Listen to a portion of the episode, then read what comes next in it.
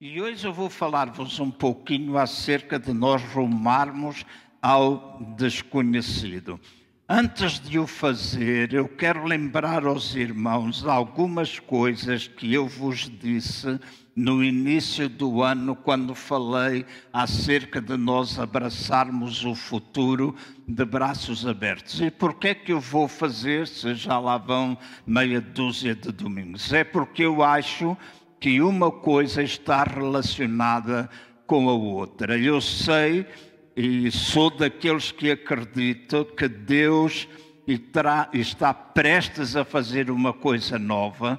Deus está a conduzir-nos a alguma coisa nova, nunca anteriormente experimentado.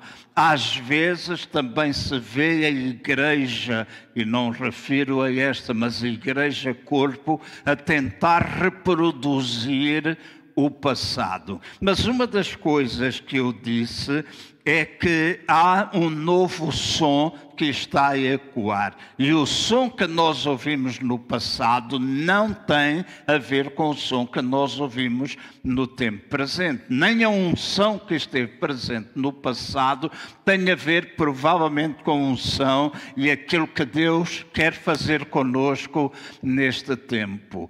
Eu já experimentei vários moveres de Deus e nunca desprezei aquilo que ficou para trás, porque acho que o presente é construído sobre o passado, mas o presente é aquilo que lança as bases para o que é o nosso futuro. Então, eu creio que há um som que está a soar nós, enquanto igreja, e principalmente alguns que têm uma vivência com Deus há muitos anos, precisamos ter cuidado para não procurar a manutenção do som velho. Porque quando nós falamos de avivamento, por exemplo, e eu não sou daqueles que acha que nós temos de fazer oração para Deus trazer um avivamento. O avivamento é uma coisa pessoal que eu e vocês precisamos manter de forma individual. Nós muitas vezes falamos do céu, não é? Céu é o lugar da presença, não é o lugar da presença de Deus. Nós somos terra e o céu é para vir à terra. E nós precisamos, enquanto seres humanos, desfrutar da presença de Deus em nossas vidas. Muitas vezes a igreja ora, ora, ora, ora, traz um avivamento, traz um despertar, e não está errado em nós fazermos isso, mas o importante é nós mantermos uma comunhão com o Espírito Santo, de forma que, de acordo com as nossas necessidades, o Espírito Santo vá trabalhando em nossas vidas. Todos nós nos encontramos em níveis diferentes de relação com Deus, não que tenhamos níveis perante Deus de diferença, não temos esses níveis, nós somos todos filhos amados por Ele. Amém? Nós somos filhos amados, Ele é o nosso Pai. Agora, há diferentes experiências e momentos de relação, e há um som que está a ecoar. Agora, nós não podemos simplesmente ficar a ouvir palavras sem entendermos o som. Então, nós não temos de replicar o passado no nosso presente. E há coisas que nós muitas vezes olhamos e até nos empolgamos com aquilo, mas tem a ver com um som velho. Não deixou de nos abençoar, não deixa de nos abençoar, não deixa de ser uma coisa que, ao acontecer, Deus não esteja presente, mas há alguma coisa nova que Deus está a fazer de acordo com as manifestações da sua graça. Há um livro que nós temos ali, que é Os Sete Olhos da Graça de Deus. Eu recomendo aqueles que puderem comprar, ele não é caro, Uh, e se não puderem fazer, combinem com Manuel Carvalho, se pagar uma ou duas vezes. E o, o importante era os irmãos lerem, para nós vermos como os olhos da graça de Deus estão associados com os sete. Sei que isto pode parecer um bocado confuso para uma ou outra pessoa que não tem essa esse crescimento espiritual ainda, mas nada melhor do que ler esse livro e perceber que Deus se manifesta de várias maneiras à medida que nós vamos progredindo e que há vários tipos de unção que Deus está a fazer. E este, por exemplo, é um momento em que nós estamos a viver, em que a unção que está a operar é o óleo da cássia, e o óleo da caça, cássia é um óleo de purificação. Ele está a purificar nossos motivos, Ele está a purificar nossos corações, preparando-nos para alguma coisa que está diante de nós. Então nós temos de ouvir o som. Nós queremos milagres e temos milagres. Hoje vamos falar acerca disso, mas torna-se importante perceber o momento que nós estamos a viver nesta altura. Quando foi o Pentecostes, não foram as palavras que eram proferidas que atraíram as pessoas ao lugar onde os 120 estavam reunidos, foi o som que saiu deles que atraiu as pessoas. E é o som que sair de nós através de uma fé incomum, tal e qual como aconteceu com aqueles 120, é o som que sai de nós que vai levar-nos até aquelas coisas que nunca aconteceram. O ouvir línguas estranhas, naquela altura, era uma coisa incomum. Jesus, em determinada altura, e foi pena aqueles que não estiveram a ver, estiveram aqui na sexta-feira à noite, nós vimos dois episódios de uma série chamada The Change, muito, muito boa, que abre os olhos, recomendo. The Chosen, desculpem. Eu, eu digo aos irmãos, será bom, há umas aplicações e os irmãos, é uma série longa, mas fala acerca da vida de Jesus, mas em determinada altura ele estava a falar para os seus discípulos e disse, não tarda muito, o novo vai ser retirado, vocês não podem ser odres velhos, porque ele estava a dar um exemplo prático, se vocês têm este odre que é velho, seco, ressequido, uh, aqueles que põem vinho não podem pôr, porque senão o vinho derrama, não é? Depois os discípulos perguntaram, ah, mas João ensina uh, acerca de fazer jejum, porque é que a gente não faz jejum, era alguma coisa diferente, um ensino que tinha havido de preparação para a vinda de Jesus, e agora estavam-lhe a perguntar porque é que a gente não jejua, os discípulos de João fazem isso, e Jesus dá aquele exemplo do odre velho, do odre novo, novo, e estava a dizer, não se pode pôr vinho novo num odre velho, senão o vinho derrama, perde-se. Não somente se perde o vinho, perde-se também o odre. O odre eram garrafas de pele onde era colocado o vinho novo. E depois eles disse, Jesus disse: Ok, vocês agora não jejuam, mas vocês precisam ter esse odre preparado, porque quando o noivo vos será, for tirado, virá aquele que encherá, virá o vinho novo. Jesus estava a falar, e houve um dos discípulos que disse para ele: A gente não percebe nada daquilo que tu estás a dizer. A gente não percebe nada daquilo que tu estás a dizer. E é verdade. Quando nós estamos habituados a uma determinada forma, às vezes temos medo de uma forma nova e não percebemos nada daquilo que às vezes está a acontecer. Essa é a nossa situação, às vezes, enquanto filhos de Deus. Mas Jesus referia-se de que não tardaria, ele iria entregar a sua vida por toda a humanidade, estabelecer um relacionamento pai-filho com as pessoas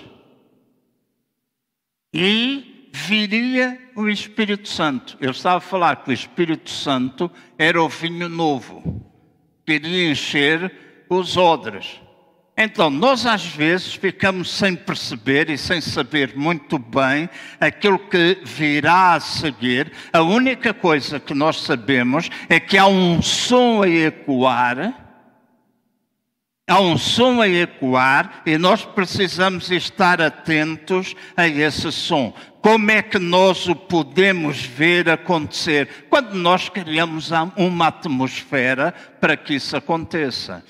E nós estamos a criar essa atmosfera. Quando nós falamos de odres novos, nós também falamos de a nossa vida estar trabalhada, porque quando fala da renovação do odre, fala de que para renovarmos um, um odre era necessário ele estar de molho em água, necessário estar de molho em água, para que a pele pudesse ficar amolecida. Depois era necessário virar a pele ao contrário, era utilizado um instrumento cortante para tirar toda a borra que estava presa no lado interior e era lavado na água, a pele era posta do lado direito outra vez, ou era virado ao contrário para ficar do, do lado direito, e diz que depois deste processo, a pele era ungida com óleo, e nessa altura estava preparada para conter o vinho. A mesma coisa Deus está a fazer conosco. Está-nos a virar ao contrário, está a raspar, amém? Está-nos a raspar, a tirar as borras, não é? Para nos pôr do direito e para nos ungir com óleo. E o novo de Deus, aquilo que ainda nos é desconhecido, ser-nos-á revelado para a glória do Senhor Jesus. E a vontade de Deus é que nem eu nem vocês sejamos opositores daquilo que Deus está a fazer neste momento na terra de maneiras muito diferentes de maneiras muito diferentes. O Espírito do Senhor está a trabalhar, está a tocar na vida de pessoas fora das quatro paredes da igreja, está a utilizar-se de várias formas, de várias pessoas, para que eles cheguem ao conhecimento de quem é Jesus. Não significa que nós não nos devemos congregar, temos de nos congregar é importante para todos nós, mas não podemos limitar Deus a uma caixa.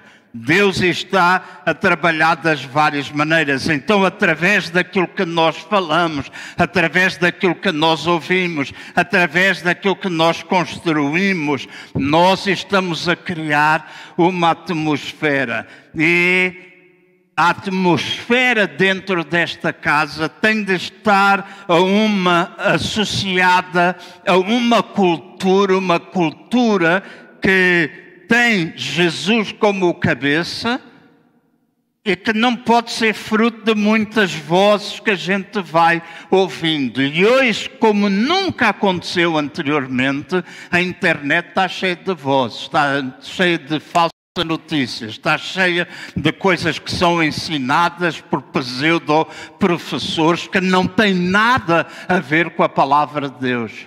Nada. Então nós precisamos de criar uma cultura, entender que nós não vivemos mais na velha aliança, nós vivemos na nova aliança e que nós temos de nos voltar para Deus, o Deus que faz promessas. Muitas vezes no passado e não foi assim há tanto tempo, há 20 anos atrás, a igreja agarrava-se muito às promessas. Ah, promete isto, Deus promete aquilo, Deus promete aquilo outro. E é verdade, Deus promete. A Bíblia está cheia de promessas. Mas nós estamos a ser chamados para uma relação com o Senhor da promessa. E a minha relação com Ele não tem de ser através da promessa, tem de ser uma relação pessoal, individual com Ele, de maneira que a gente possa receber aquilo que Deus tem para nos dar. Então a relação é uma coisa individual e não podemos, enquanto parte de uma antiga geração, nós não podemos ficar presos àquilo que é um passado. Porque quando nós temos esta aliança, escutem, e para eu entrar na mensagem, quando nós temos esta aliança com Deus, quando nós percebemos, fazemos parte não de uma velha, mas de uma nova aliança, não de uma antiga, mas de uma aliança presente, então aquilo que é o Espírito da ressurreição de Deus vai acontecendo. E ressurreição implica tornar a trazer vida àquilo que está morto, mas também significa restauração, ou seja, colocar em prática aquilo que não está mais em uso, aquilo que está adormecido, há um despertar, há um despertar, mas que não é uma réplica do passado, é uma coisa nova. Ouvi há muitos anos atrás, foi a primeira vez que eu ouvi esta frase na minha vida, quando o evangelista Reinhard Bonk, que já partiu para a glória, na casa dele, em Frankfurt, na Alemanha, estávamos todos reunidos à volta da mesa e ele trouxe uma pequena palavra. Era quase impossível, ouçam o que eu vou dizer, convivi com ele várias vezes pessoalmente, era quase impossível estar ao lado de Reinhard Bonke e ele estar um minuto sem falar em ganhar pessoas para Jesus, isto, que as pessoas estabelecessem uma relação pessoal com Jesus. Nunca vi ninguém como ele. Lembro-me de estar no jardim, a gente estava a beber um chá não bebemos cerveja na casa dele, né? O pessoal podia, mas a cerveja alemã também é boa. Ele deu no chá, né? E alguém chegou na altura, um pequeno computador colocou à frente dele e disse, ele disse, o que é que é isto? Ele disse, é uma nova máquina, é uma, é nova naquela altura, velha hoje. E eu vejo o Reinhard Bonk olhar para aquilo e a primeira coisa que sai da boca dele não é quantos gigas é que isto tem, qual é a velocidade, não foi nada disso. Isto é um instrumento que eu vou usar para ganhar pessoas para Jesus. Foi a primeira coisa que ele disse, Daniel. E tudo aquilo que nos está disponível hoje, nós podemos pensar, podemos utilizar para alcançar pessoas para Jesus. Levar pessoas à relação com Deus. Não uma relação religiosa, mas uma relação que é individual que depois vai levar essas pessoas a um patamar. Há pessoas que estão a conhecer e a relacionar-se com Jesus que nunca anteriormente tinham posto os pés numa igreja. E alguns até diziam, nem católico praticante eu era, mas eu tenho vindo a descobrir acerca de Deus. E esse não é trabalho de nenhum homem, é trabalho do Espírito Santo de Deus. E o trabalho do Espírito Santo é que o desejo de Deus é que todo o homem chegue ao conhecimento de quem ele é. Todo o homem, não há exceção, homem, humanidade, não é homem e mulher, é homem, toda a humanidade que chegue ao conhecimento de quem Ele é. E Deus vai se utilizar das mais diversas formas. Deus pode dar um sonho à pessoa, Deus pode falar com ela quando está a conduzir, Deus pode falar quando está a fazer uma massagem, Deus pode falar quando a gente está sentado na sanita. É para vos provocar. Alguns de vocês pensam que aquilo é um lugar impuro. Esta semana passei muito tempo lá. Tu podes entrar lá no, para ver o. É, agora vou explicar porque é que eu passei muito tempo. Né? Sexta-feira fui fazer uma colonoscopia e tive que fazer aquela preparação. Aquilo é chato para burro. Vale que sabe limão. Né? Então a gente mete duas saquetas num litro d'água, bebe aquilo, logo a seguir mais um litro d'água e depois não sai da casa de banho. E temos de ter papel higiênico macio, senão o nosso rabo fica a arder.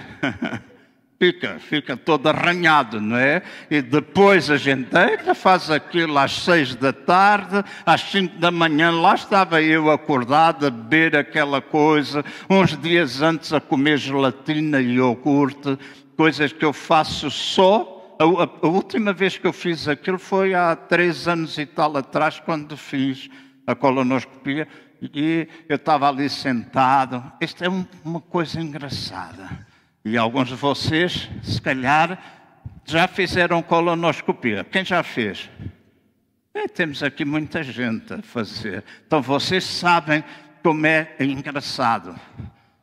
Cheguei lá, mandaram tirar a roupa daqui para baixo, né? Então eu tirei, fiquei com a roupa de cima, vestiram-me uma bata com um grande buraco aqui atrás, mandaram-me ficar assim com as pernas quase a tocar a cara, não é? Uma enfermeira ao meu lado a dizer assim: o senhor, se tiver algum problema, alguma dor, eu estou aqui ao seu lado, não se preocupe. O médico com a cara dele ali uns por pomada, introduzir aquela coisa que no princípio dói, dói para burro. Ah? Não como? É. Aquela dói, dói, dói, dói. E depois começa a injetar ar. E quando aquele ar começa a percorrer os intestinos, aquilo começa a doer, não é? E a coisa mais engraçada que eu encontro é quando a enfermeira me diz assim, e depois o médico confirma: o senhor, se quiser deitar esse ar fora, deita à vontade. e ali fico eu, a deitar, eu a pensar: está aqui a enfermeira, está aqui o médico, como é que eu vou deitar esse ar? Como é que eu vou deitar esse ar fora? Então, na sanita, e vocês vão perguntar: o que é que você fez durante aquele tempo? Fiquei a olhar o ecrã, ver que o meu intestino, pela graça de Deus, está todo limpo, sem nada, limpinho. Foi até a zona da costura da cirurgia, quase há cinco anos atrás.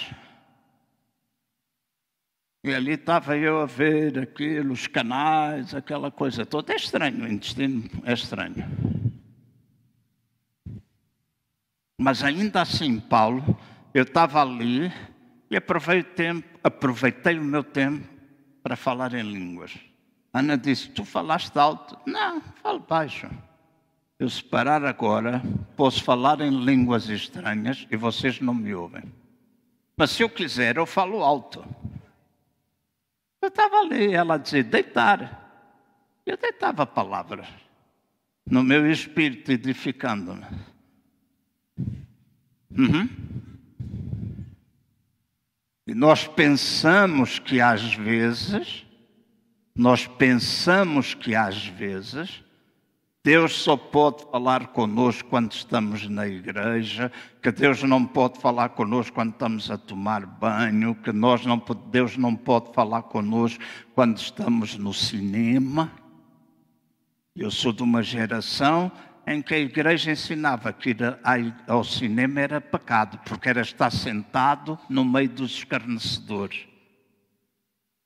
E a gente todos anda aí no meio deles.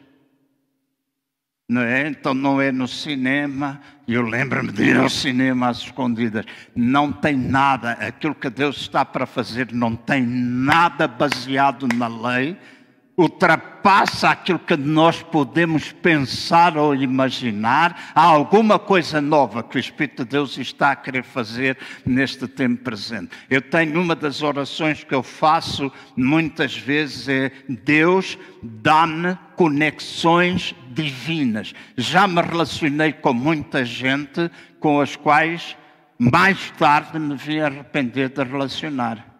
Hoje sou mais atento, talvez ainda precisa aperfeiçoar, mas eu digo, hoje Deus dá-me conexões divinas e dá-me sensibilidade para perceber, porque às vezes eu percebia no meu espírito, mas a boa vontade do João, a boa vontade do João fazia, ok, porque queria que toda a gente se sentisse bem, e depois o João ficava às vezes com problemas. Hoje eu digo, Deus, no meio disso, no meio das pessoas que eu conheço, mostra-me quem são aqueles que tu ligas. Tem sido muito lindo o que está a acontecer nestes últimos dois anos, mais ou menos.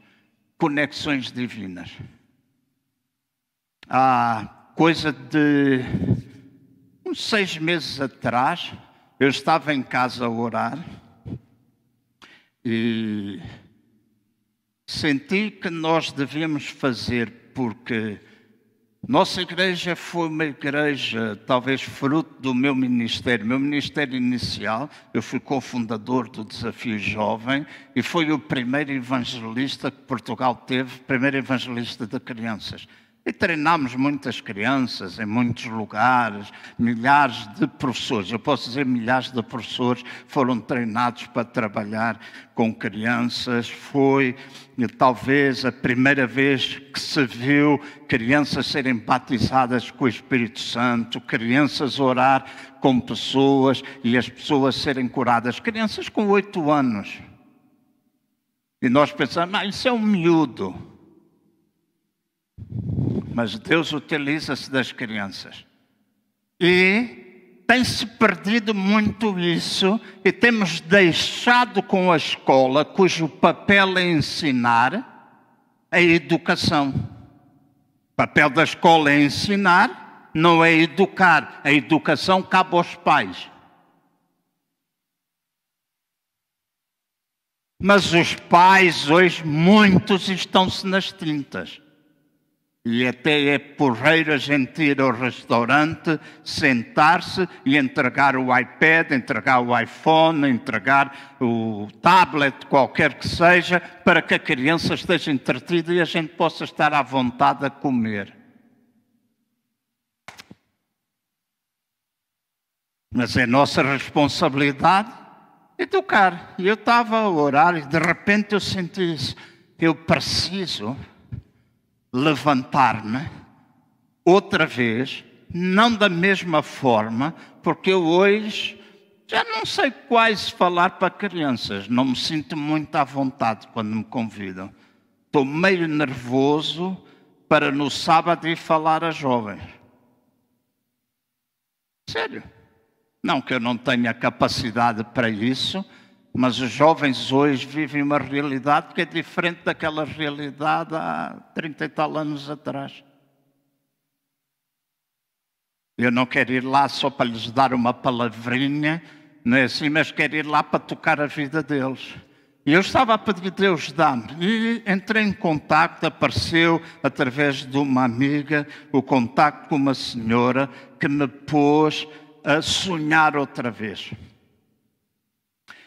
E eu disse: Deus, mas eu quero alguma coisa que seja genuína, alguma coisa que possa tocar a nossa geração eh, hoje, nos dias de hoje.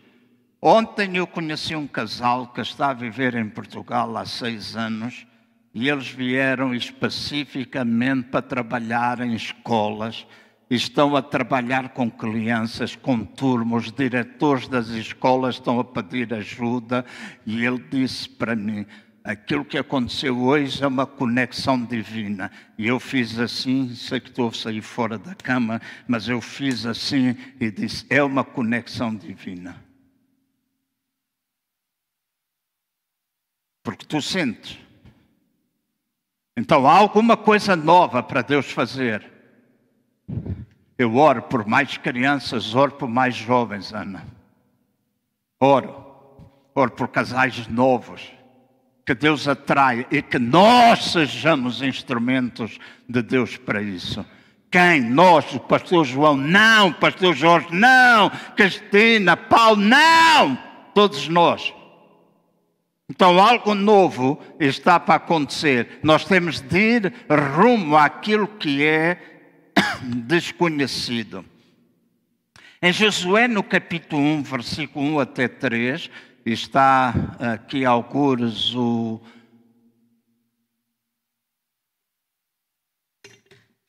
O slide. Esta é uma passagem, eu não vou perder muito tempo com esta parte introdutória, mas esta é uma passagem entre o versículo 1 e o versículo 3 de Josué 1, que fala acerca da morte de Josué. Diz que depois da morte de Moisés, servo do Senhor, disse o Senhor a Josué, filho de Nun, servidor de Moisés: Moisés, meu servo é morto, levanta-te agora, passa este Jordão, tu e todo este povo, à terra que eu dou aos filhos de Israel. Todo lugar que pisar a planta do vosso pé, vos tenho dado como prometi a Moisés. Esta é uma passagem que inicialmente para mim metia um bocado de confusão, porque precisamente o livro que é antes é o livro de Deuteronômio, e no seu capítulo 29 fala acerca da morte de Moisés, a maneira como ele eh, morto, todo o povo eh, soube, todo o povo perante e agora Deus está a falar com Josué, a dizer: Josué, o meu servo é morto. Isto não era uma notícia retardada de algum telejornal daquela altura, de algum jornal que surgia naquela altura. Não, esta era simplesmente, escutem bem, uma declaração profética do novo que estava para vir.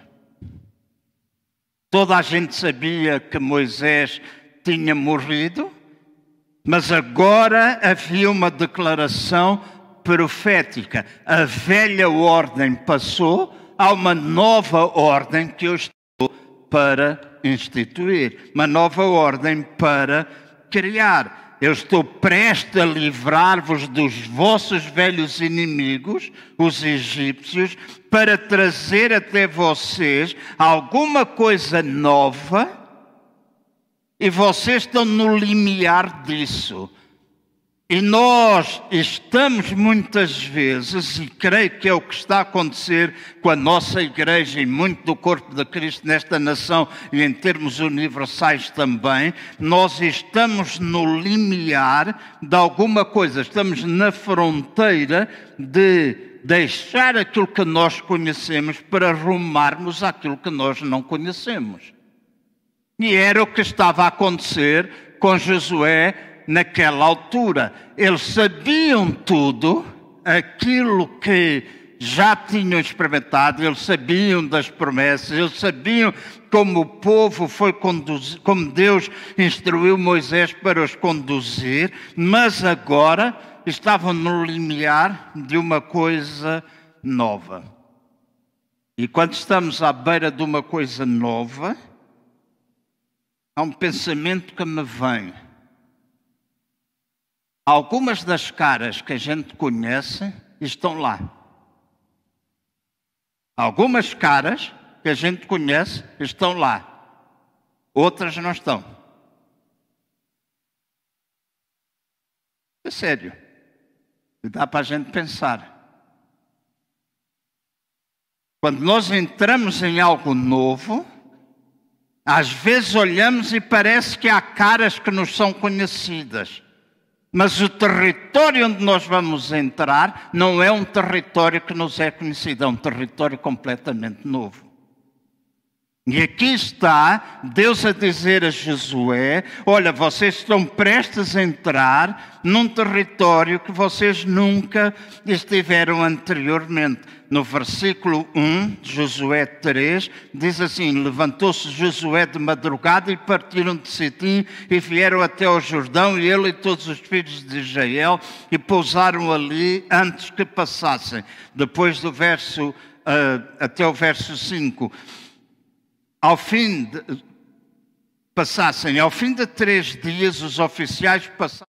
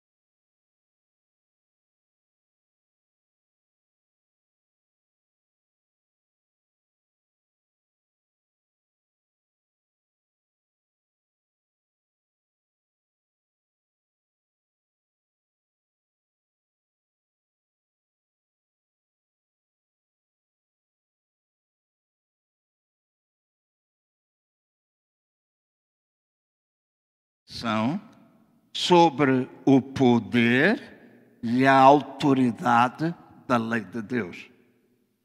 Está aqui uma coisa diferente para alguns irmãos, eventualmente nunca se aperceberam disso, outros talvez sim. A arca, anteriormente, ia sempre no meio.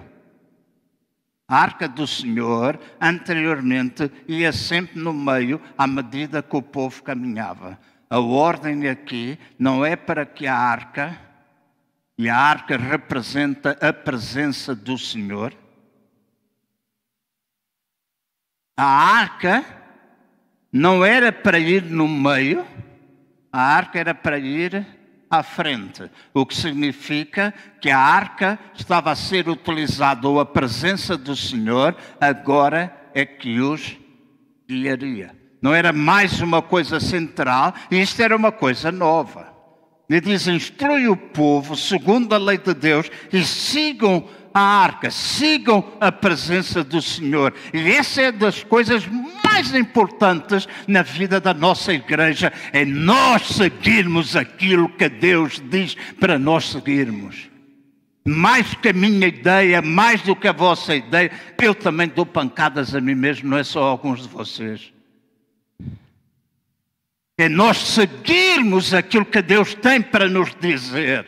Nós não podemos ficar parados no lugar onde sempre estivemos. A arca vai à frente, o Espírito Santo vai à frente, o Espírito Santo está a preparar corações, o Espírito Santo está a penetrar em lugares onde nunca esteve anteriormente. Ele está em todo lugar, mas está a penetrar em lugares, em vidas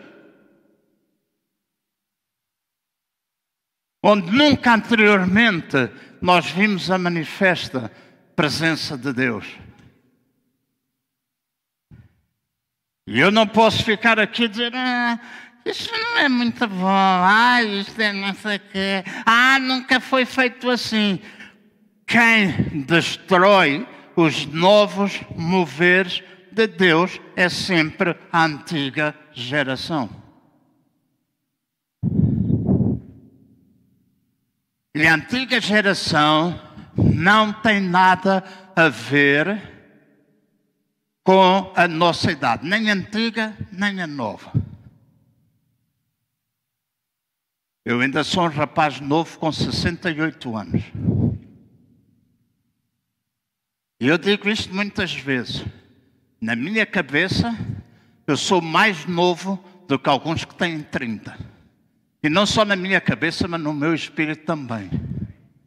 Eu não deixei de sonhar. Ah, mas isso é do seu perfil comportamental. Os casais vão entender. Isso é do seu perfil. Você é um influente, estava, você sonha muito. Mas não tem a ver somente com o meu perfil comportamental, tem a ver com aquilo, Paulo que eu acredito de Deus, onde Deus nos quer levar, onde Deus nos quer levar, e Deus quer levar-nos a lugares novos, e nosso coração, a nossa vida tem de estar aberta para Ele. O Espírito Santo de Deus está a ir à frente e nós só temos de seguir aquilo que o Espírito Santo está para fazer. E o Espírito Santo, ouçam bem, o Espírito Santo nunca nos levará a lugares que contradigam aquilo que é a palavra de Deus. Nunca. Não é dizer, ah, eu, sei, eu sinto assim, mete lá de lado o teu cinto. Isso não é pelas emoções, é pelo Espírito de Deus. Ah, mas as emoções não contam? Claro que sim, eu sou emocional. Tenho um perfil, os dois. Influente, estável. Os dois estão ligados mais às emoções. Então, às vezes eu choro com facilidade, outras vezes não.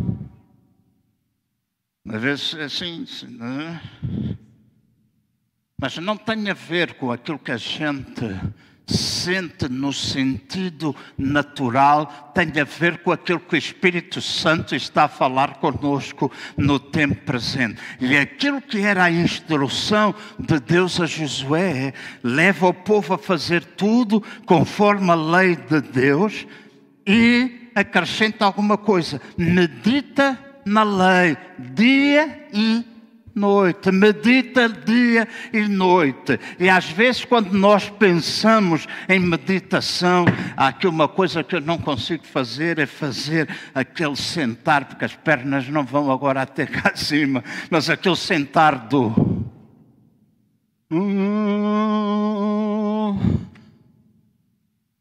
Meditação não tem a ver com isso da gente ficar parado.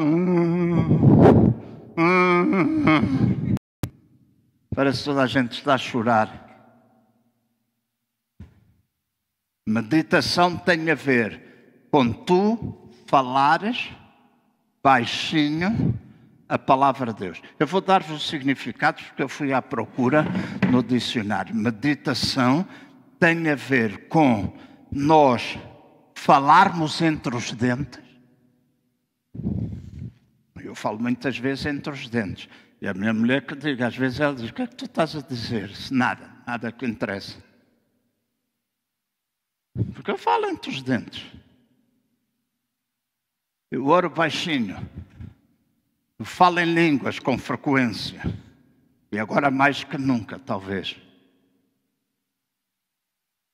Meditar tem a ver com nós imaginarmos ah, pastor, imaginar, isso não é para os nossos dias. Hoje há tanta gente que nos está a levar a imaginar. Caneco, o problema de muitos crentes é que não imaginam nada a não ser a vida miserável que têm. E olham para o futuro sem qualquer esperança. Dizem ter Deus mas não acreditam que Deus possa fazer alguma coisa. E é importante eu e vocês sentarmos em lugares com a palavra de Deus, com o Espírito Santo, ver o que é que a palavra de Deus diz, fecharmos os nossos olhos e imaginarmos onde é que Deus nos quer levar. Imaginar palavra meditar quer, quer dizer também urdir, quer dizer falar, gemer, bramar, rugir, ruminar. É o que significa meditação.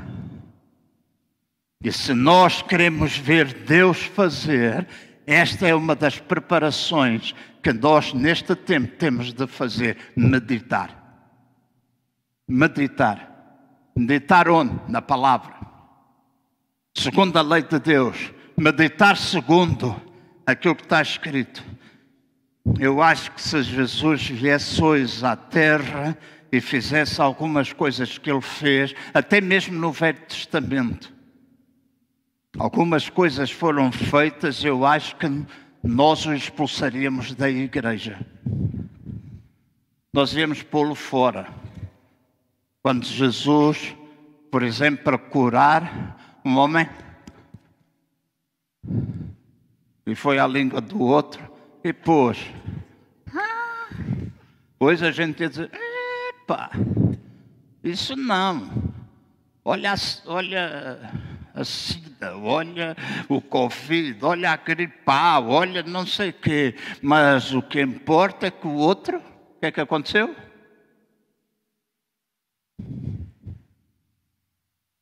Meditar, meditar na palavra, estar preparado para algumas coisas novas. Alguns anos atrás, eu estava. Vou contar duas experiências rápidas. Havia uma irmã que tinha cancro e os médicos deram pouco tempo de vida, algumas pessoas ajudaram, estavam num retiro de jovens e eu estava a dirigir o retiro dos jovens, ela estava lá e o Espírito Santo disse-me: mete a irmã no meio.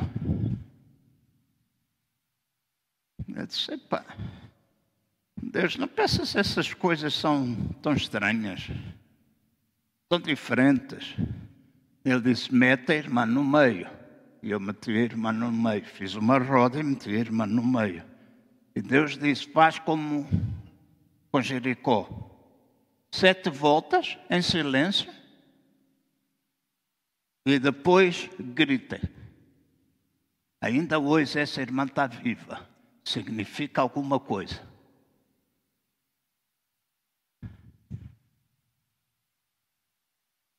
Outro tinha um cancro no estômago. E Deus disse: dá-lhe um murro. Normalmente a gente impõe as mãos. E aqueles que são muito pentecostais, emocionais, arranca o cabelo. Eu e tu, Zé, não temos esse problema. Mas abanamos, abanamos. E o Espírito Santo disse: Não imponhas as mãos, dá-lhe um murro. E eu e até hoje ele está curado. Então Deus pode conduzir-nos segundo a palavra. Há coisas que às vezes parecem estranhas aos nossos olhos. Há lugares onde o Espírito Santo quer entrar neste tempo presente e vai fazê-lo de maneiras muito diferentes, mas Ele está interessado em fazer. A seguir, Josué, capítulo 1, verso 10 e 11, diz assim: Então Josué ordenou os oficiais do povo passai pelo meio do arraial e dizei ao povo: provede-vos de comida. Dentro de três dias passareis este Jordão para ocupardes a terra que vos dá o Senhor, vosso Deus, para vocês a possuírem. Então, a primeira instrução é meditem.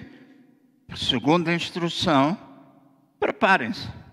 Vão lá buscar comida Trazei toda a comida que é necessário, porque eu estou prestes a fazer alguma coisa dentro de pouco tempo. Vocês, três dias, vocês vão atravessar este Jordão para ocupar-vos a terra que vos dá o Senhor, o vosso Deus. Então, nós meditamos, oramos com intenção, e deixem-me meter aqui uma coisa, Raul e Guida, e muitos irmãos e irmãs que aqui estão. A meditação também implica intercessão. A meditação também implica intercessão, daí a oração da intercessão ser alguma coisa muito importante na nossa vida. E aqui está a dizer: vocês em breve vão passar, portanto, preparem-se, preparem-se, preparem-se. E agora vou dizer alguma coisa que vai ser importante para aqueles que gostam de estudar a Bíblia. A meditação está muito associado ao ministério profético. Vamos para casa pensar. A preparação está muito associado ao ministério apostólico. Vale preparar. Não é para ser o chefe, não é para ser aquele que nós reverenciamos, põe o joelho, levantamos a mão que quando ele entra na sala todos nós nos pomos de pé, isso é religiosidade, isso é formalismo. Não tem a ver com isso, nada, nada, nada. O ministério apostólico não é para oprimir, é para libertar. Muita gente pensa que está aqui para oprimir os outros todos e mandar nos outros todos, mas o ministério apostólico está aqui para libertar os outros todos preparar para.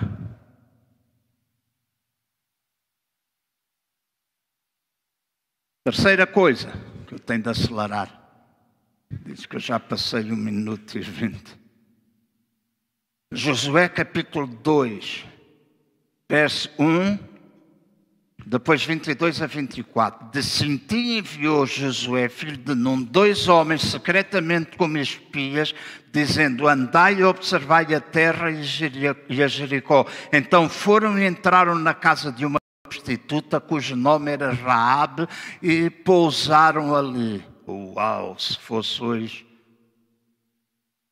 foram-se chegaram ao monte e ficaram ali três dias, até que voltaram os perseguidores, porque os perseguidores os buscaram, porém não os acharam. Assim aqueles dois homens voltaram, desceram do monte, passaram e vieram a Josué, filho de Nun, e lhe contaram tudo o que lhes aconteceram.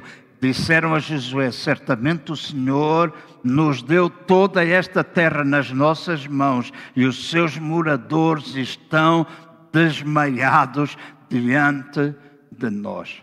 Ou seja, Josué envia dois espias para penetrar no território do inimigo.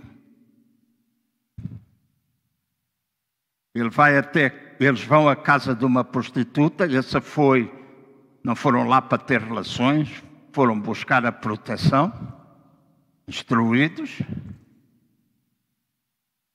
O inimigo veio, três dias depois eles saem e vêm até Josué dizer: hum, aquela gente está toda desmaiada. Se fosse hoje, a gente dizia: está com o rabinho entre as pernas. Aquela gente está toda cheia, lá na minha terra, dizem cheio de miaufa. Todo apertado, eles estão cheios de medo. Mas eles foram e penetraram. Se nós queremos experimentar o novo, temos de meditar, como nós já vimos, temos de nos preparar, prover de comida, alimentar, mas também temos de nos dedicar de forma extrema. Não era fácil dois homens, dois espias, penetrarem na terra do inimigo. E na igreja, nós precisamos de pessoas dedicadas. E quando nós falamos de dedicação, nós estamos a falar de determinação, nós estamos a falar de disciplina, nós estamos a falar de devoção a Deus, estamos a falar também de discernimento espiritual, capaz de discernir as coisas com olhos espirituais, aquilo que muitas outras pessoas só veem segundo os olhos naturais. E às vezes o problema da igreja são os olhos naturais. E os olhos naturais ou a visão natural tem o um nome: incredulidade. O oposto da fé é a incredulidade ou é a visão natural. É aquilo que os nossos olhos naturais veem que nos impedem de nós agirmos em fé. É isso. Falta de visão. Nós olhamos para aquilo que é natural, olhamos para aquilo que é normal e isso opõe-se àquilo que é fé. Então, tem esta determinação, determinação, disciplina, devoção, discernimento, ver aquilo que outros não veem. Verso 5. Disse Josué também ao povo: santificai-vos, pois amanhã fará o Senhor maravilhas no meio de vós. A palavra santificar ou consagrar significa que eu e vocês nos dedicamos completamente ao propósito, às prioridades, aos processos, ao poder e à pessoa de Deus. Por outras palavras, nós aprendermos a confiar em Deus em todos os aspectos da nossa vida. Sermos capazes de colocar de lado as nossas preocupações, as nossas riquezas, os prazeres desta vida, com o propósito de nós servirmos a Deus e glorificarmos a Deus com todo o nosso coração, com toda a nossa mente, com toda a nossa alma. Ah, o pastor está a dizer que eu que não posso ter bem. Não, não estou a dizer nada. Não estou a dizer nada disso. Tu podes. E se o tens, se ganhas honesto, usa, desfruta, mas tudo o que tu tens pertence-lhe a Ele, porque Ele é o teu Senhor. E tu tens de ser instrumento, tens de ser alguém preparado para ouvir Deus em relação ao teu dinheiro. Muito ou pouco. Ouçam bem, muito ou pouco. E Deus utilizar-se-á de várias formas para nos trazer lições neste sentido, de colocarmos a nossa confiança nele. Eu não estou a falar isso para, para vocês que têm de fazer essas coisas. Estou a falar para mim mesmo. Estou a falar fruto da minha própria experiência. Mais de aproximadamente dez vezes na minha vida eu recebi o salário e Deus disse: dá tudo. E fiquei zero. E nessa altura eu aprendi o que é depender de Deus. Apareceu dinheiro na minha caixa do correio, aparecia couves, coelhos mortos à porta de casa, que até o dia de hoje eu não sei quem pôs lá. Por isso eu sempre dei graças a Deus. Então, a nossa dependência, a nossa consagração, e aqui está nós separarmos para o propósito de Deus. Consagramos com a nossa mente, com as nossas emoções, com a nossa vontade, com o nosso comportamento, com as nossas atitudes, recursos, tempo, talentos, relacionamentos, vocações, com a nossa família, com a nossa cultura. Nós dedicamos isso tudo a Deus em perfeição, nem sempre em perfeição, mas aquele que é perfeito nos aperfeiçoa a cada dia que passa. E esse é um trabalho do Espírito Santo. Quando eu fui batizado com o Espírito Santo, dia 2 de junho de 1972, a minha mulher tinha um ano. Já viram isso?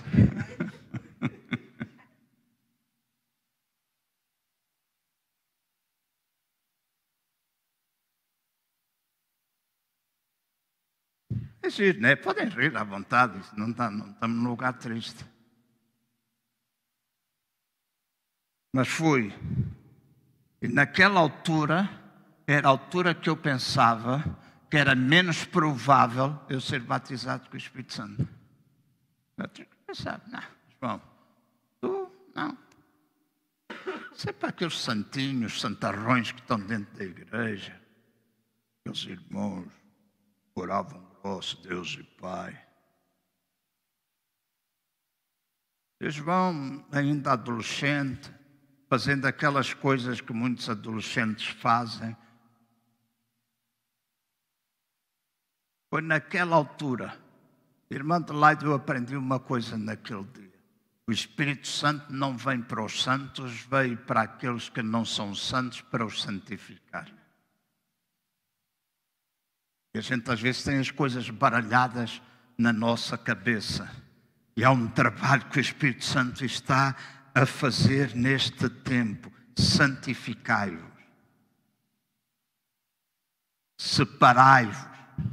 E vou terminar lendo Josué 3, versículo 6 a 14. E se eu disse que a meditação é profética, a organização é apostólico, a dedicação é alguma coisa mais pastoral, levar as pessoas a essa mesma dedicação, a consagração, essa aprendizagem tem a ver com os mestres, aquelas pessoas que são professores das Escrituras. E agora a última coisa, Disse Josué aos sacerdotes: Levantai a arca da aliança e passai adiante do povo. Então levaram a arca da aliança e foram adiante do povo. E disse o Senhor a Josué: Hoje comecei a engrandecer-te perante os olhos de Deus, de todo Israel, para que saibam que assim como fui com Moisés, assim serei contigo. Ordenarás aos sacerdotes que levam a arca da aliança, quando chegardes à beira das águas do Jordão, aí parareis. Então disse Josué aos filhos de Israel: Chegai-vos para cá e ouvi as palavras do Senhor vosso Deus. Nisto conhecereis que o Deus vive está no meio de vós e que de todo lançará de diante de vós os cananeus, os heteus, os efeus, os fariseus, os girgazeus, os amorreus e os zeus e toda esta gente dos zeus. Vede a arca da aliança do Senhor, de toda a terra passará o Jordão adiante de vós. Portanto, tomai agora doze homens das tribos de Israel, de cada tribo um homem Agora notem isto. Assim que a planta dos pés dos sacerdotes que levam a arca do Senhor, ou seja, que carregam a presença de Deus, o Senhor de toda a terra.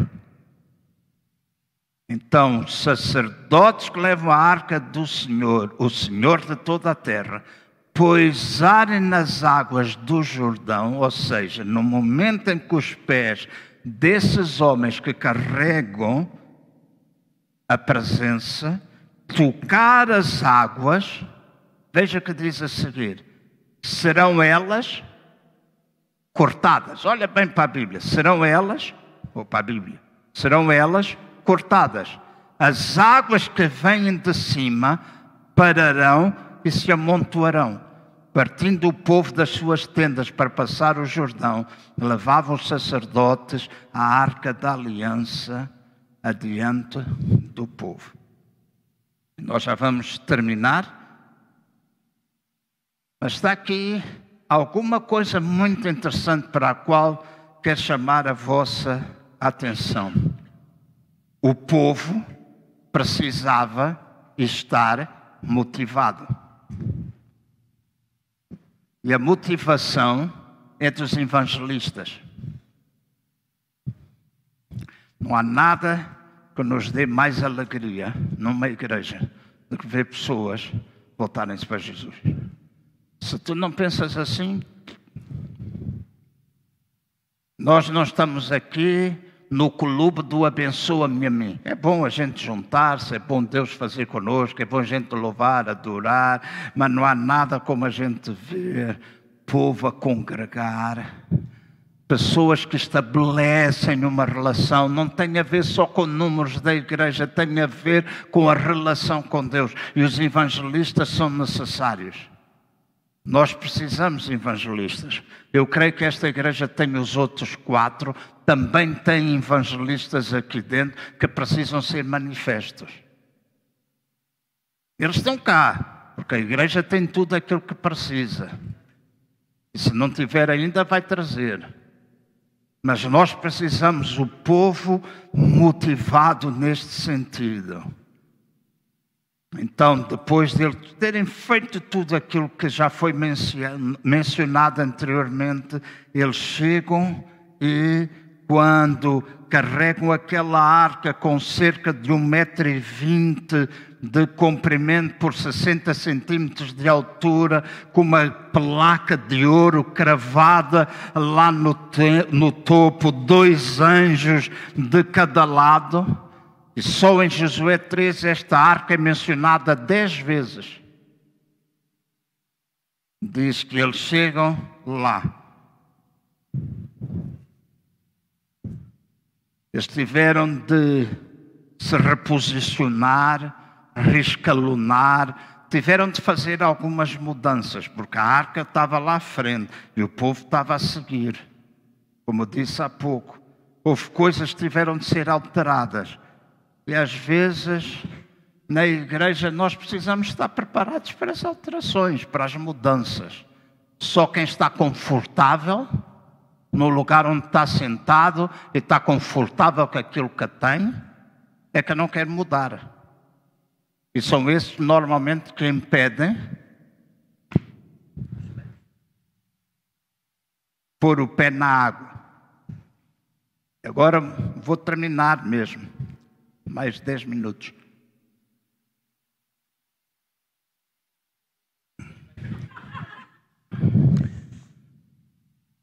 Quando foi a travessia do Mar Vermelho, diz quando eles pisaram, as águas abriram-se. Conhece a história da abertura do Mar Vermelho, certo? Puseram os pés e as águas abriram-se. Agora, foi dito a Josué uma coisa totalmente diferente. As águas vão parar e amontoar-se. Uau!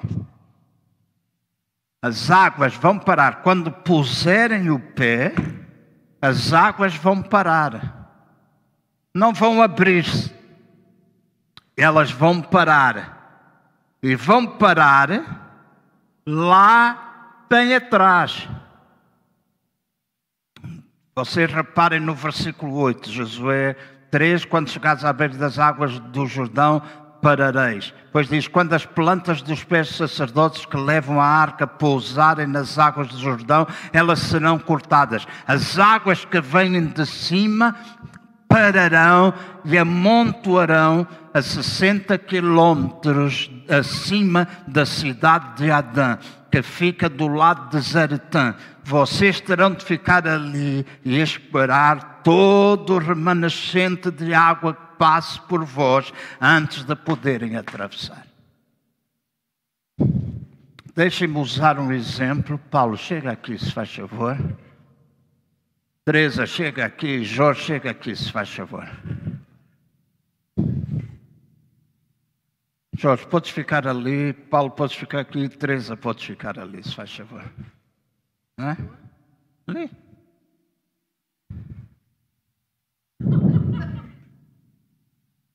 Vai lá, ser obediente.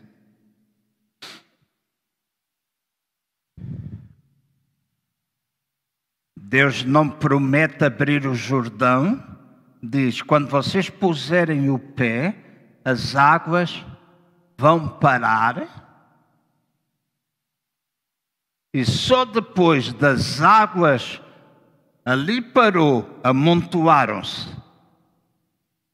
Só depois disso acontecer, vocês vão ficar à espera que todo o remanescente das águas passe para vocês poderem atravessar. Então, temos aqui pastor Jorge representando o povo, os sacerdotes, o povo de Israel todo atrás, preparado para atravessar a 60 quilômetros de distância, as águas amontoam-se. Nesse momento eles puseram, pastor Jorge pôs o pé e as águas imediatamente aqui pararam e começaram a amontoar-se. 60 quilômetros de distância. de onde ele estava. Então, estamos a falar daqui até as bombas da BP na A1, até Cascais.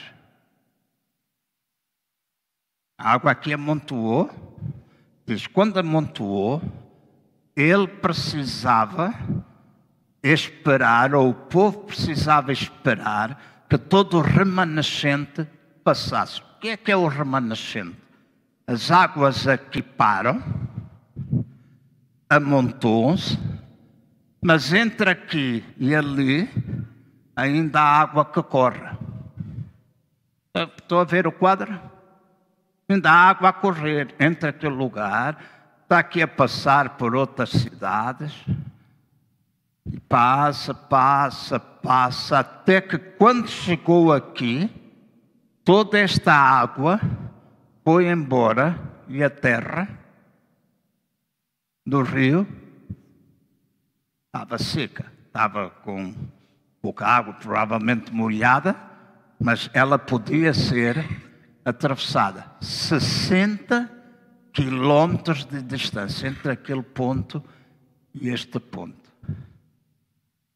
E Paulo estava lá numa das cidades a dizer: pá, o que é que se passa? Porque estou habituado a ter água, este rio corre, mas agora a água está aqui. O que é que aconteceu lá em cima? O rio desviou, tornou o seu caminho e estava espantado. E só via a água passar e a diminuir. Ele diz: alguma coisa aconteceu. Alguma coisa está a acontecer. E este também nos representa a nós. Que ao vermos o som, ao percebermos que há coisas a serem alteradas, a gente deve olhar para elas e dizer: pá, o que é que está a começar a acontecer? O que é que está a acontecer aqui? Há coisas que estão a ser diferentes. Mas água aqui começa a baixar, a baixar, e está aqui, mas ainda vai. E aqui está já sequinho, e o povo atravessa. Obrigado. Convidei estes irmãos para vos ajudar a ver o que é que se passa ou passou naquele momento. Depois de eles atravessarem, estava-lhes destinada a terra prometida. E há muita gente que confunde a terra prometida com o céu. Hoje, desde minuto que eu via, ah, nossa terra prometida, a Jerusalém, a terra, terra que o Senhor prometeu, o lugar que o Senhor prometeu. Ele estava lá em cima a preparar-nos um lugar. Não interpretem bem as Escrituras. A terra prometida não é lá, é aqui. Como é que você pode dizer isso? Porque se a terra prometida for lá, a Bíblia diz: quando eles chegaram à terra prometida, tiveram gigantes para derrubar. E eu pergunto: no céu há gigantes que a gente tem para derrubar? Não há.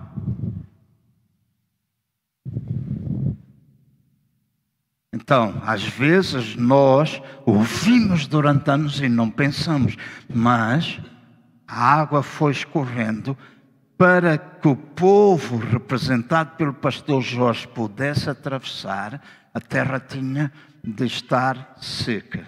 E com isto eu termino mesmo. Quando nós esperamos, ou quando nós estamos à espera de coisas de Deus, nós precisamos, nesse tempo de meditação, de preparação, de dedicação ou santificação, do acolher, nós precisamos aprender a esperar. E nós não esperamos com incredulidade, nós esperamos com fé. Se a água entre este ponto e este aqui, se corresse a uma velocidade de 7 km e meio, entre 7 km e meio e 15 km de velocidade, iria demorar entre 4 a 6 horas. Então, eles tiveram de estar ali 6, 4, 5, 7, 8 horas à espera, dependia da velocidade com que a água estivesse a correr, até poder chegar aqui. E às vezes nós não queremos esperar nem um minuto, mas Deus tem preparado coisas novas para nós e nós precisamos aprender a esperar. Vamos ficar de pé, se faz favor. Eu vou pedir ao grupo Louvor que venha rápido. espero que vocês todos estejam por aí. Venham bem rápido, se faz favor. Obrigado, Rui.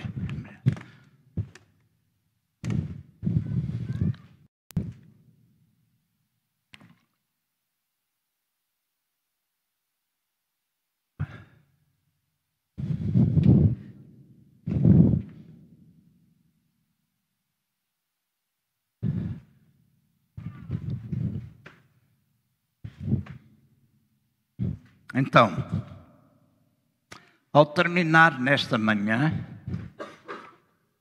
eu quero pedir-vos, se vocês não estiveram antes, mas primeiro e segundo domingo de janeiro, se eu não estou em erro, falei de receber o futuro. Hoje eu concluí isso, chamando a vossa atenção para um tempo novo para nós. Este ano é um ano, escutem, escutem bem, um ano de multiplicação. Este é um ano de multiplicação. Multiplicação na nossa vida em muitas áreas. Amém? Ano de multiplicação. E é um ano em que nós temos de saber esperar, mas o favor de Deus está sendo derramado na nossa vida. E se eu for pedir a muitos de vocês para darem testemunhos, há coisas boas a acontecerem conosco. Há coisas boas a acontecerem. A gente tem que dar graças a Deus. A Ana perguntou-me o que é que eu fiz depois de ter feito a colonoscopia. Ela perguntou-me: Já deste graças a Deus? Eu disse: Já. Orei em línguas enquanto estava lá dentro. Por quem teve um cancro e houve que vai fazer colonoscopia e do coisa.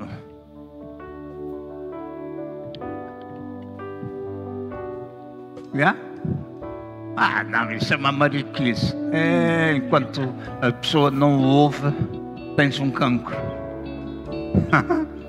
Quando ouves, quando eu fui a primeira vez, depois fazer uma colonoscopia, e a Cristina dizia-me: Tens quantos anos? Eu disse 63. Ela disse: Nunca fizeste uma colonoscopia? Eu disse: Não. Não, nem os supositórios entravam naquele buraco, derretiam todos. A minha mãe, quando tentava pôr, não, não entrava. Eu nunca gostei de supositórios, não, essa coisa não. Quando fui fazer o toque retal da próstata, uh, aquilo. Andei dez dias ali com aquela impressão. Ah, não, não, não, não, não. E ela perguntou-me: Tu já deste? Eu disse: Lá dentro eu orei. E depois eles mandam a gente para a casa de banho para tirar o ar que a gente conservou lá dentro. E enquanto eu estava lá, eu não digo a festa que eu fiz de gratidão a Deus, porque o meu intestino estava limpo. Bem, está. Eu às vezes até nem sou daqueles que me porto muito bem. Está bem, porto-me melhor do que aquilo que eu me portava. Muito melhor. Dei graças a Deus. Aleluia. Quando chega o médico, ele diz: daqui a quatro meses dou-lhe alta. Eu disse: por que, que me dá alta? Já fez mais do que cinco anos. E está tudo bem, nunca teve nada.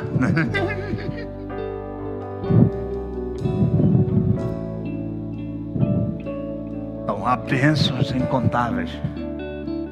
Bênçãos incontáveis. Multiplicação de bênção, de saúde, de prosperidade, de quebra da escassez. E prosperidade não é só dinheiro, mas tem a ver com a nossa saúde, na nossa família, no nosso bem-estar, na nossa comunhão com Deus. Tanta coisa, tia Isabel, tanta coisa boa. É Isabel, não é? Ah, Isabel. Isabel tanta coisa boa e a gente está aqui à espera a começar a ver ah, as coisas a brotarem, as coisas a brotarem, as coisas a brotarem e a pre preparar para a multiplicação. E a multiplicação traz colheita de bênção, aleluia! traz multiplicação de bênção. Então, enquanto eles louvam, eu vou pedir, não metam um tom daqueles da gente ficar esganiçado, mas vamos cantar com o nosso coração. Amém? Vamos cantar o nosso coração. Eu vou pedir a todos aqueles que estão aqui, que queiram vir aqui à frente e dedicar a sua vida nesta manhã. Depois de ouvir a palavra de Deus, vocês querem vir aqui e dizer: Deus, eu quero preparar-me, eu quero dedicar-me, eu quero consagrar-me novamente a Ti. Eu não quero, eu não tenho sabido esperar, eu não tenho sabido ver com os olhos, estou muito apegado àquilo que é natural, mas hoje eu quero que a minha visão espiritual se abra. Eu quero falar é acertado em relação à minha vida, em relação à minha família, em relação à minha igreja, em relação ao meu negócio, em relação a tudo aquilo que é para mim. Falar saúde olhar no espelho de manhã e dizer: Eu sou um filho de Deus. O espelho, João, tu és muito amado. Muito, muito, muito, muito amado. João, tu és um vencedor. Vê lá a imagem. Nada te pode derrubar tuas mãos estão sempre preparadas, teus pés também, teu coração, tua vida a ser limpa, purificada. João, João, João, João, tu és meu filho. Ficar ali a agradecer, depois virar e tu dizes assim: Ah, eu estou a brincar. Não, não, estou a falar mesmo da gente olhar para o espelho de manhã e sorrir. Dizer, mesmo com esses dentes que ainda não são os definitivos, tu tens um sorriso bonito. Tu és uma pessoa alegre. Com quem tu te encontrares hoje durante o dia, tu podes ser influência. Tu podes tocar na vida de Deus, tu podes dar uma palavra e essa pessoa ficar sarada na alma ah, João, tuas mãos estão a ser ungidas, teu coração, a tua boca para falar palavras que curam as pessoas, não somente fisicamente, mas na sua alma. Fala no espelho coisas boas para ti. Fala. Pois fecha os olhos. Eu faço isso muitas vezes. Fecho os olhos e começa a ver a igreja não com cadeiras vazias, mas com cadeiras cheias. Faça isso, visualizar. Isto é meditar, visualizar. Eu fiz isso muitas vezes. Estou a organizar-me com a Ana de maneira, e vou falar com o pastor Jorge daqui a pouco, mas de maneira que eu possa estar aqui nós vamos começar cultos ao sábado de manhã de oração, não é, Raul? Está-se a preparar. Vamos começar a fazer duas sextas-feiras por mês de oração aqui. Aleluia. Preparar, meditar, urdir, falar. Aleluia, nós pagamos o preço e Deus faz aquilo que Ele tem para fazer. Quer vir cá para baixo uma vez por semana, pelo menos para, para além dos fins de semana. E eu não esqueço, Daniel, quando eu estava, deixa lá as câmaras agora, quando eu estava em Moscavide, muitas vezes eu fui para a igreja sozinho. E punha as minhas mãos sobre as cadeiras eu orava e pegava nas minhas mãos e eu dizia, porque íamos ter culto. Domingo de manhã, domingo à tarde, dois cultos. A igreja estava cheia, gente à espera. E eu punha as minhas mãos em cada cadeira. Eu dizia, faz com que as pessoas que se sentarem aqui, a tua unção os toque. Eu vi coisas lindas com algumas pessoas lá que eram casmurras como tudo e tinham atitudes de estar virado, eu a pregar ali, eles de costas. Deus começar a mudar. Lembro-me de alguém que entrou, disse que queria falar comigo disse: Está bem, eu falo consigo no fim. E a pessoa levantou-se e foi para a casa de banho. E o Espírito Santo contou-me o que é que se passava com ele. E disse: No final do culto, não o recebas sozinho. e eu convidei alguém para estar comigo. E aquele homem ia lá com más intenções. Então, coisas novas, caraças coisas novas, coisas novas, coisas novas. O Espírito Santo pode nos guiar em qualquer momento. Temos de saber esperar. Caneca, eu estou a explodir por dentro. Se pulsasse. Que